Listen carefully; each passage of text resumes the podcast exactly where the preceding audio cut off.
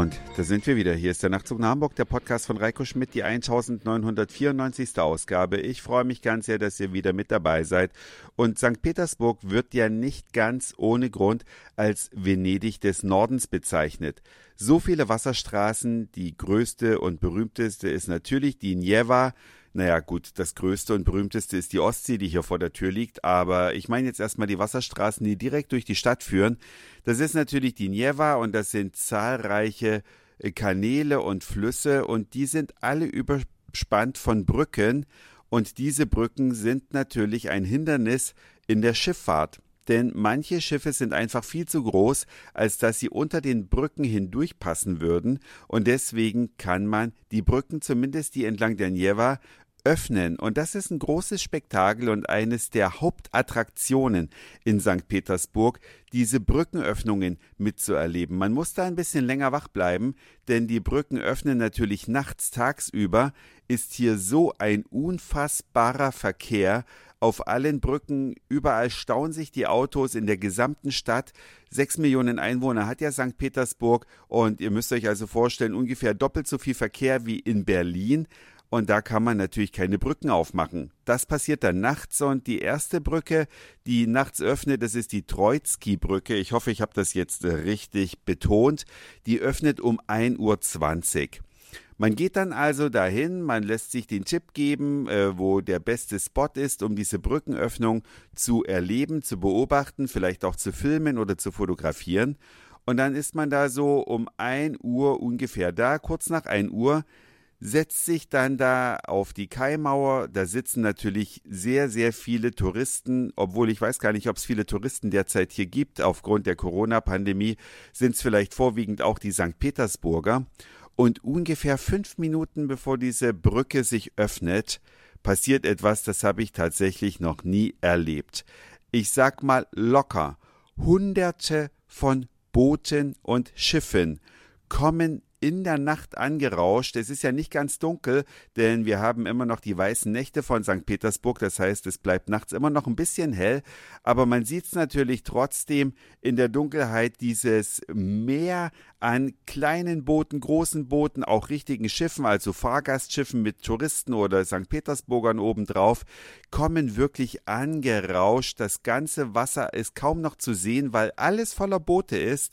Und dann fängt die Brücke an langsam aufzugehen.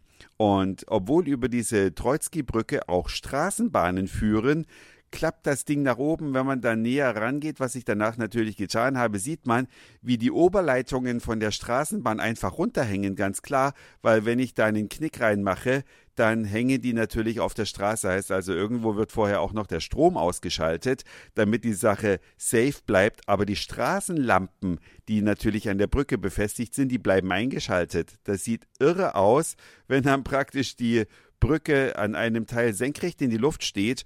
Und wenn man schon mal da ist, dann kann man weiterlaufen zur nächsten Brücke, deren Namen ich mal ganz schnell spicken muss. Hab mir extra einen kleinen Spickzettel für heute gemacht.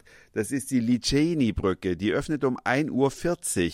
Man hat ungefähr Viertel, eine Viertelstunde Fußweg zwischen diesen beiden Brücken und dann kommt man genau zur Öffnung der Liceni-Brücke dort an und die Schiffe, die sind natürlich alle weiter gerauscht von einer zur nächsten Brücke und bedecken dann dort die Wasseroberfläche.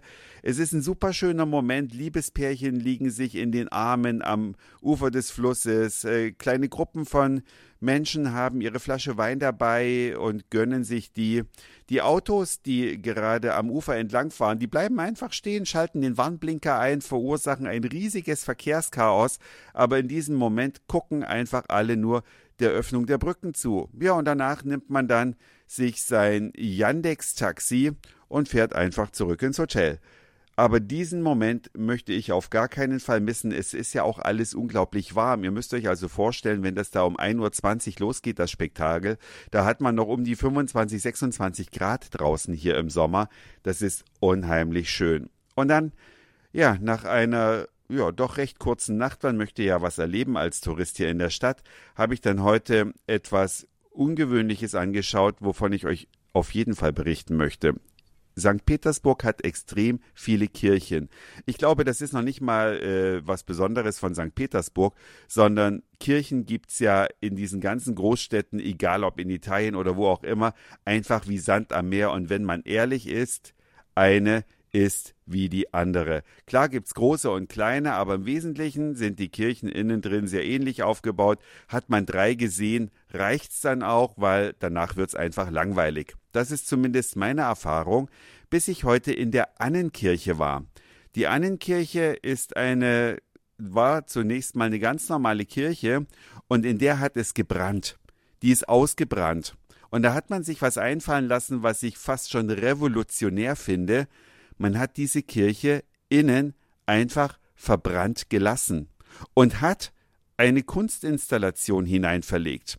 Man betritt also die Kirche, die Fenster sind alle abgedunkelt, es ist da drin also zunächst mal fast schwarz, aber alles ist erleuchtet von Kerzenschein, künstliche Kerzen natürlich heutzutage, und an der Wand und an der Decke ist erstmal im Vorraum eine Videoinstallation. Und zwar ist das Thema so ein bisschen wassermäßig gehalten. Man schaut von unten auf eine Art Wasseroberfläche, über die ein Boot fährt oder ein Schiff vielleicht viel besser. Und passend dazu ist diese Ausstellung auch Arche Noah genannt worden. Und danach betritt man praktisch das Kirchenschiff und da drin haben die die Arche nachgebaut, zumindest als Holzgerippe, allerdings mit einem Führerstand. Und ich kann das gar nicht alles in Worte fassen, weil es ist so tief beeindruckend, was man da zu sehen bekommt und wie es praktisch mit dem Thema Glaube spielt, aber auch mit dem Thema äh, Arche Noah, die wir ja heute wieder brauchen, denn wir müssen ja vielleicht irgendwann unseren Planeten verlassen, nachdem wir ihn verheizt haben. Ich sage nur Stichwort globale Erwärmung.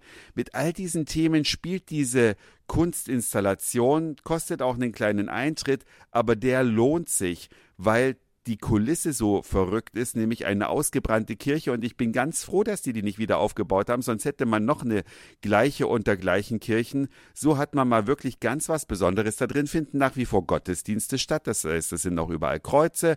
Es wurde nachträglich wieder eine kleine Orgel reingestellt. Natürlich keine, die fest installiert an der Wand irgendwo ist, sondern das ist so eine reingestellte Orgel. Aber irre. Und oben auf der Empore befindet sich zu allem Überfluss auch noch eine Cafeteria. Man kann dort also in der Kirche sich einen Kaffee kaufen, kann äh, ein Gebäckstück dazu, vielleicht auch ein bisschen Wasser, kann diese Atmosphäre da drin auf sich wirken lassen. Es ist alles so mit LED beleuchtet und mit Schwarzlicht. Total irre. Vielleicht setze ich mal ein paar Fotos auf den Instagram-Account von Nachtzug nach Hamburg. Könnt ihr euch anschauen. Es ist extrem ungewöhnlich. Natürlich kann man in dieser Kirche auch seine Kerze anzünden, um lieber Menschen zu gedenken, beziehungsweise anderen Menschen was Gutes zu wünschen. Und dann gibt es noch einen kleinen Nebenraum, der praktisch wieder hergerichtet ist und da findet ein ja, ich würde mal sagen, zukunftsweisendes, äh, ein zukunftsweisender Gottesdienst statt. Der Pfarrer erscheint auf einem Flatscreen der aufrecht steht, also im Portrait-Modus, wenn man so möchte. Der Raum ist ansonsten wie bei einem Gottesdienst eingerichtet, mit Sitzreihen, mit äh, der Bibel, mit Kerzen links und rechts und einem Kreuzchen ist auch alles da. Und dann findet praktisch dieser Gottesdienst digital statt. Corona-konform, Pandemie geeignet oder einfach auch das Konzept für die Zukunft. So kann nämlich einfacher mehrere Kirchen fast gleichzeitig mit einem Gottesdienst versorgen. Alles in allem ein unglaublich spannendes Konzept und ich war da lange drin in dieser Kirche, viel länger als ich gewöhnlich in Kirchen mich aufhalte. Also wirklich sehenswert. Wenn ihr also mal nach St. Petersburg kommt, sollte die Annenkirche auf jeden Fall auf eurer Liste stehen. Das war's für heute. Dankeschön fürs Zuhören, für den Speicherplatz auf euren Geräten. Ich sage Moin, Mahlzeit oder guten Abend, je nachdem, wann ihr mich hier gerade gehört habt. Und vielleicht hören wir uns schon morgen wieder. Euer Reiko.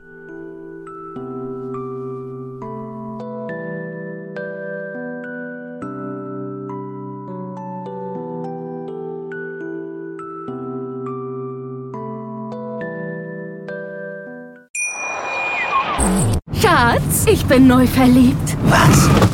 Drüben. Das ist er. Aber das ist ein Auto. Ja, eben. Mit ihm habe ich alles richtig gemacht. Wunschauto einfach kaufen, verkaufen oder leasen. Bei Autoscout24. Alles richtig gemacht.